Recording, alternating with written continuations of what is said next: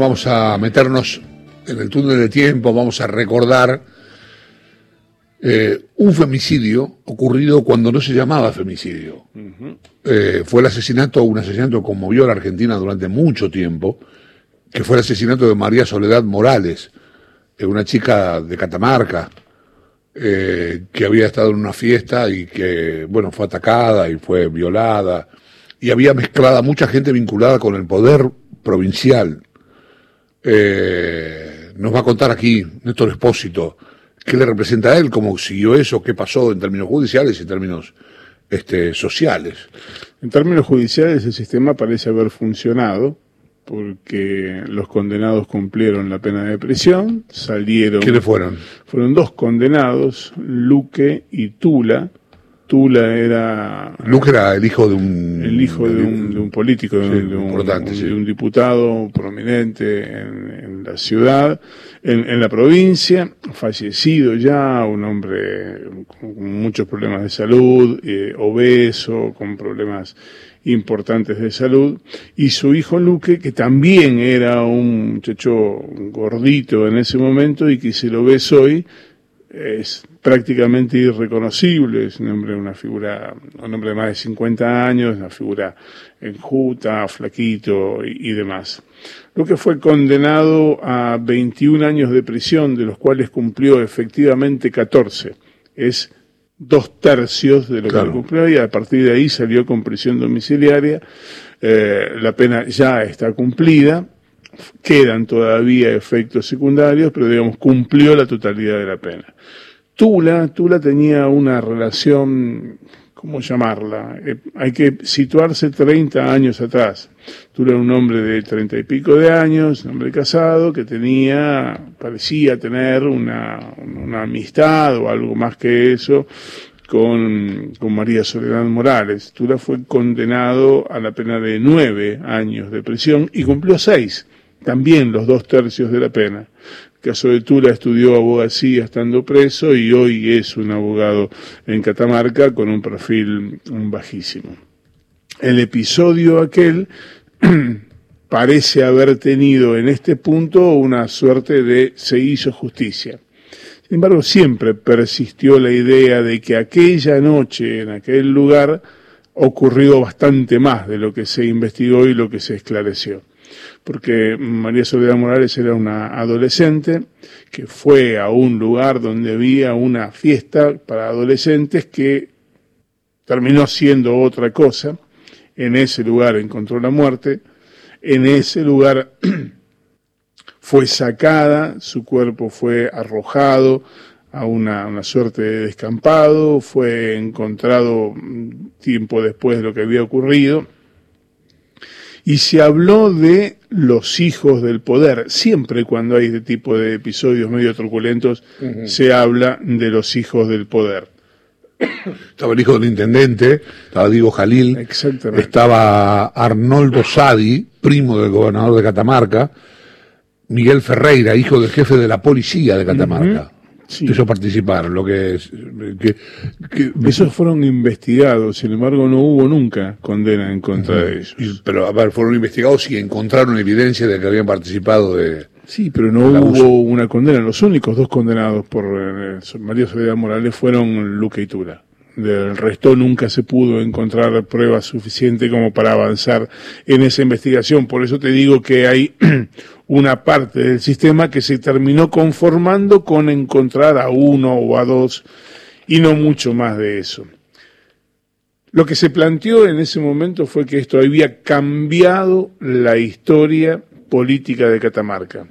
Y lo que hizo fue cambiar al dueño de la historia política de Catamarca, porque el clan Sadi, como lo que era, como los señores feudales de Catamarca, no volvieron a tener una, una, preponderancia en la vida política. Pero el, el, el esquema de poder verticalista, clientelista, casi de casicazgo, ese, ese esquema político me, me animaría a decirte que todavía perdura en el tiempo que perdura, perduró en el tiempo. Los padres de María Soledad Morales, la madre todavía vive, ha sido, ha sido nota en estos últimos días con ocasión del trigésimo aniversario. El papá murió y la otra figura que emergió con mucha fuerza sí fue la monja Marta Peloni. Sí, sí, la recuerdo. Marta Peloni, a partir de toda esa historia de haber sido la protagonista de, de los reclamos, que se tradujeron en enormes, en gigantescas marchas eh, en la que cantaban una canción de Jairo, aquel No tenemos miedo. Bueno, aquello que se convirtió en un pacífico grito de guerra fue el que movilizó toda la estructura. El, episodio tuvo dos juicios. El primero fue suspendido por una cosa insólita. Ante un planteo de una de las partes, los jueces, en lugar de retirarse a deliberar, se consultaron en el estrado. Entonces, mientras un juez hablaba Me acuerdo de eso, que, ah. que, dijo algo, toma un poquito de agua, este, que dijo algo dijo algo medio extraño y que tiró el juicio al diablo, ¿no? Estaban los tres jueces sentados uno al lado del otro. Aparte de frente a cámara, la cámara lo tomó, me acuerdo. Una cámara de TN. No me acuerdo qué dijo, pero, pero salió clarito. El episodio fue así, estaba el, el presidente sentado en el medio y había a sus costados los dos vocales. En un momento se plantea una circunstancia de mero trámite y cuando ocurre esto, los jueces, por lo general, lo resuelven en el lugar, hoy pasa que lo resuelven en el lugar, y cuando el tema es complicado, dictan un cuarto intermedio, se van a deliberar, vuelven y comunican la decisión. Y como no era un tema complicado, resolvieron quedarse ahí. Y mientras hablaban entre ellos, la Cámara TN mm, percibió un gesto de negación de un juez hacia uno de los otros dos que protagonizaban el diálogo. ¿Se entiende? Son tres el del medio y el de una punta se ponen a hablar sobre un tema y el que está en la otra punta que no participaba en ese momento, que había participado antes, le hace un gesto como diciéndole a otro de los jueces de sí que no. Esto fue interpretado como una intromisión y como una falta de garantía de imparcialidad en el medio del juicio. Muchachos, nunca vieron un juicio oral en su vida. Pasa todo el tiempo, todos los días, discuten, muchas veces hasta discuten de espaldas, se ponen de espaldas al público para resolver una cuestión, pasa todo el tiempo. Bueno, por eso se suspendió ese primer juicio que venía muy mal barajado. Era ese juicio que nos había puesto a todos los que tenemos un poco de memoria la famosa frase conste en actas. Porque ante cada cosa que pasaba, salía uno que se gritaba, consta en acta, consta en acta, y todo consta en acta, porque en un juicio oral justamente se trata de eso. Claro. Bueno, ese juicio se suspendió en medio de un escándalo, hubo un nuevo juicio con más garantías y con un poco más de seriedad. En ese juicio hubo estas dos únicas condenas. 30 años vista. ¿Por qué no, no, se encontraron elementos? ¿Hubo alguna alguna irregularidad para que zafara Sadi, zafara este, Jalil? Hubo un brutal encubrimiento. Ferreira. Hubo un brutal encubrimiento. A ver, ¿qué, se determinó? ¿Que fue, fue intoxicada con cocaína? ¿Que fue abusada por todos? Sí, fue drogada y que hubo violación. murió? murió de un shock hipovolémico causado por la ingesta de, cocaína. ¿Que fue forzada? Sí, fue forzada, fue forzada.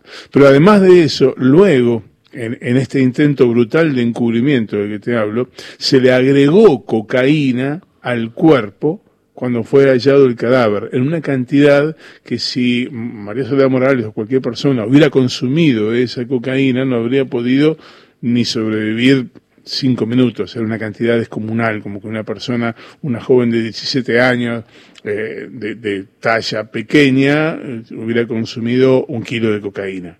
Eh, una cosa imposible de pensar. Mira, cuando se produjo la muerte de Lourdes Di Natale, la ex secretaria presidencial en la época de Carlos Menem, le habían encontrado en sangre a una persona que medía un metro cincuenta, 6,25 gramos de alcohol.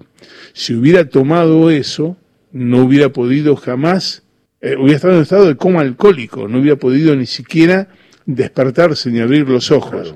Bueno, sin embargo, la teoría oficial dice que cayó porque con ese grado de alcohol en sangre estaba sentado en una ventana intentando cortar un cable coaxil cual es absurdo de todo punto de vista. Con María Soledad Morales pasó lo mismo. Las teorías conspirativas posteriores mostraron que hubo un enorme encubrimiento. Ese encubrimiento es el que posibilitó que en este episodio, en el que participaron muchos, solo hubiera dos condenados. Recuerdo, yo, yo tengo un recuerdo vago, vos después ponerlo en orden, darle un poco más de, solidez. Recuerdo que, eh, recuerdo a Patti yendo para allá, para Catamarca. Primero recuerdo un gran estremecimiento a nivel nacional Recuerdo a Luis Patti yendo para allá y recuerdo a, a Pablo Lanuse. ¿Lanuse no mm, participó? No, no. Lanuse fue luego interventor en Santiago del Estero, pero en otro escándalo. Perdón. Eh, el que, debes recordar es a Luis Ventimiglia. sí, porque fue un juez de acá y fue Luis Patti. Es, esto que estamos contando es un disparate. Perdón, perdón, le pido disculpas a Lanuse. Yo recordaba a Lanuse viajando a una provincia para resolver un caso a Santiago del Estero. A Santiago del Estero fue en los albores del, del kirchnerismo, en el gobierno de Néstor Kirchner. Eh, ¿Por qué tema había ido? Eh, la intervención había habido también, yo no recuerdo exactamente, pero se había dispuesto la intervención federal de Santiago del Estero. Eh, había habido un episodio grave con los Juárez, con, Nina Juárez, no recuerdo exactamente cuál era, deberíamos preguntarle al, al señor Google este, de ese episodio. Lo, lo, que vos recordás, aquello que tiene que ver con lo institucional, es que desde en Buenos Aires, estoy, estoy, estoy, lo tengo, tengo, tengo, tengo. agüita? Estamos bien. Lo que ocurrió fue que mm, eh, se envió desde la capital federal a un juez para que investigara la causa. ¿Cuál es?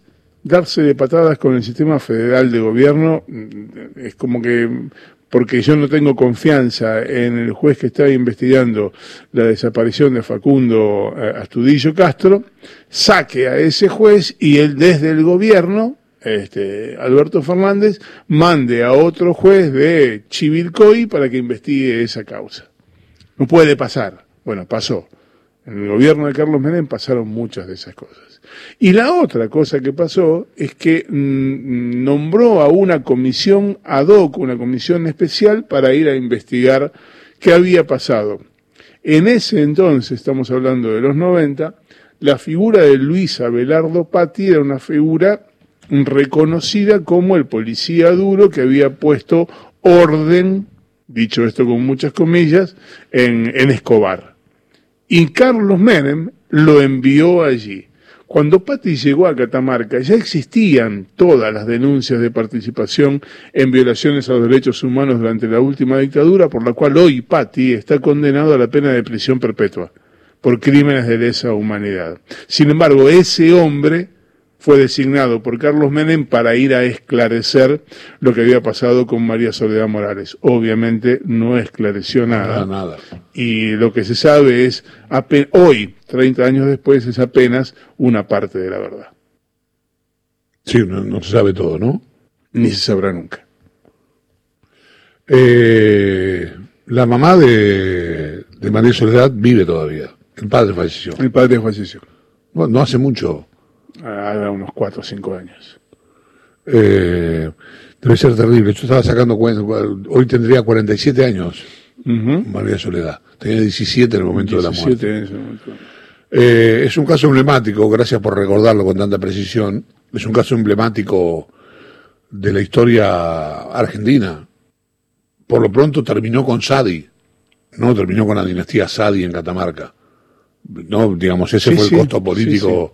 pero no, pero no porque no terminó con la vida política de los Sadi, porque todavía hay unos cuantos Sadi que siguen en vida política, sino con lo que era esa suerte de territorio feudal en el cual Catamarca era de los Sadi, como la Salta era de los Romero, como Santiago era de los Juárez. Era de los Juárez. Acá estaba mirando, eh, reemplazó a, eh, a, Nina Juárez, este, desplazó, Kirchner desplazó, Néstor desplazó a, al gobierno de Catamarca y puso a Pablo Lanuse como interventor. En Santiago del Estero.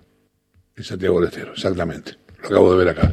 Gracias. No tiene por qué. Una, una sola alusión más. Vos decías, y muy bien decías, que esto que fue un femicidio en aquel momento no se consideró femicidio. No, no tenía la calificación de... Si este episodio hubiese ocurrido cuando la figura del femicidio ya estaba instaurada, eh, Luque debió haber sido condenado a la pena de prisión o a reclusión perpetua. Estaría saliendo en libertad apenas ahora. Claro, lo que hablábamos la otra vez cuando salió en libertad el asesino de Carolina Aló. Digamos, estaba, estaba, había sido juzgado con la anterior legislación. Exactamente. Entonces no le cupo el cargo de femicidio. Y tenía, tenía otro, otro, otro, otro nombre y en este caso la ley no puede ser retroactiva. Exactamente. Se le aplica la ley más benigna, que es la que fue juzgado, por eso es que desde hace más de 10 años que está en libertad, si no, estaría saliendo en libertad ahora, porque el máximo de la pena son 35 años, están cumpliendo 30, estaría ahora saliendo en libertad.